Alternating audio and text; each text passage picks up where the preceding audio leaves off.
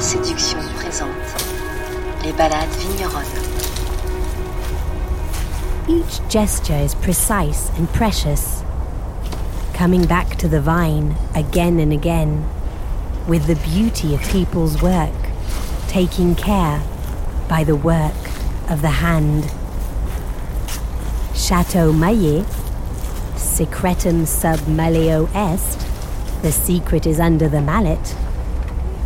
With skill, delicacy, and subtlety, the people's work creates the conditions and fashions, the vine, to make a great wine.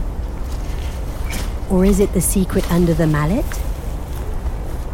Whilst its elegance is its pride, its splendor resides in all the attention lavished upon it, no matter how small.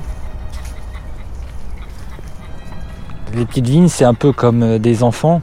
Il faut en prendre euh, soin. Il faut faire attention à, à eux. Il faut les guider. The vine stocks are a bit like children. They need to be taken care of. You have to take care of them. Euh, you have to guide them also. In this case, through pruning. You also have to observe them. It's like humans who live life to the full in a place euh, that they like. So we do everything to ensure that the soil is good for the vines.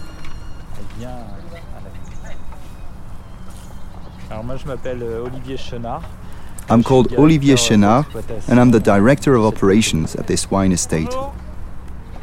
Maillet est un lieu-dit. Maillet is the name of a locality.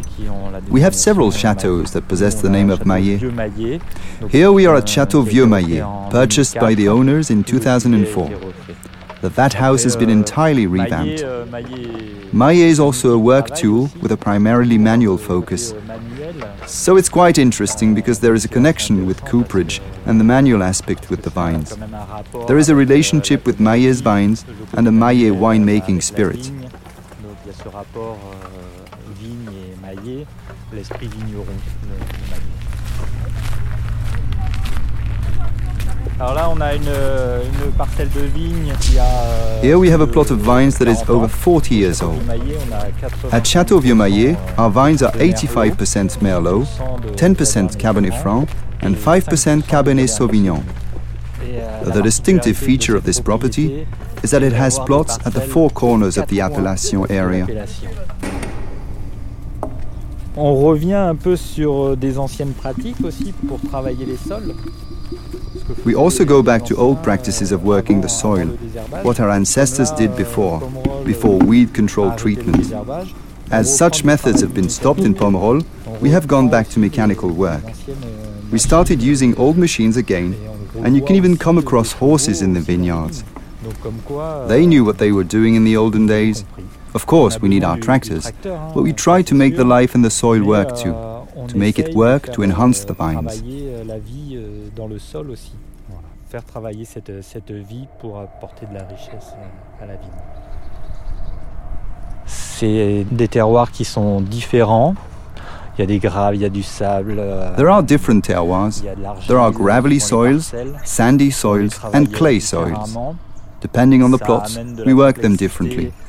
This makes travail, our work more complex, euh, de la but it complexité also au- provides complexity to the wine. euh, So it's a très very intéressante, interesting feature on this estate. What we want is to make wine that provides pleasure.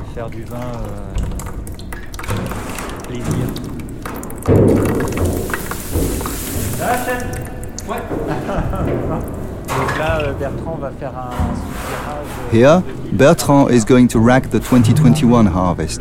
He's going to separate the clear juice from the lees. It's the last step before barreling.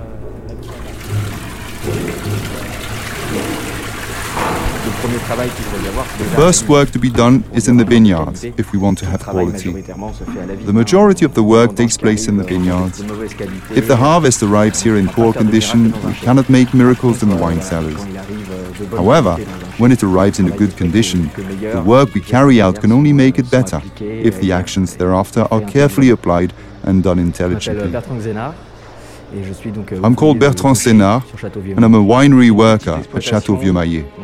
It's a small wine estate, so we don't produce a huge volume, but we do produce quality wine. An elegant wine is a well made wine, which means that we lavish attention on it, special attention, vat by vat, and we're very careful with it, step by step. It is a source of pride, and it is very important for me to be able to work here. The thing with this tool we call a maillet is in a way our production secret. There's always a little secret on each wine estate, which you can sense when tasting, when making choices, at the date of the harvest. There are always these little secrets that we don't give away.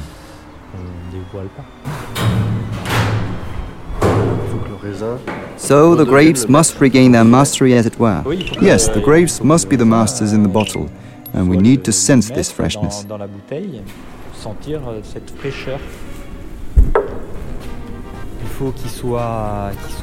The wine must be pleasant and gentle, with very mellow euh, tannins, backed up by the fruit, with a slight euh, woodiness. Not too much, but there has to be elegance. That is what makes our identity. Mais euh, il faut qu'il y ait de l'élégance. Ça, c'est notre identité.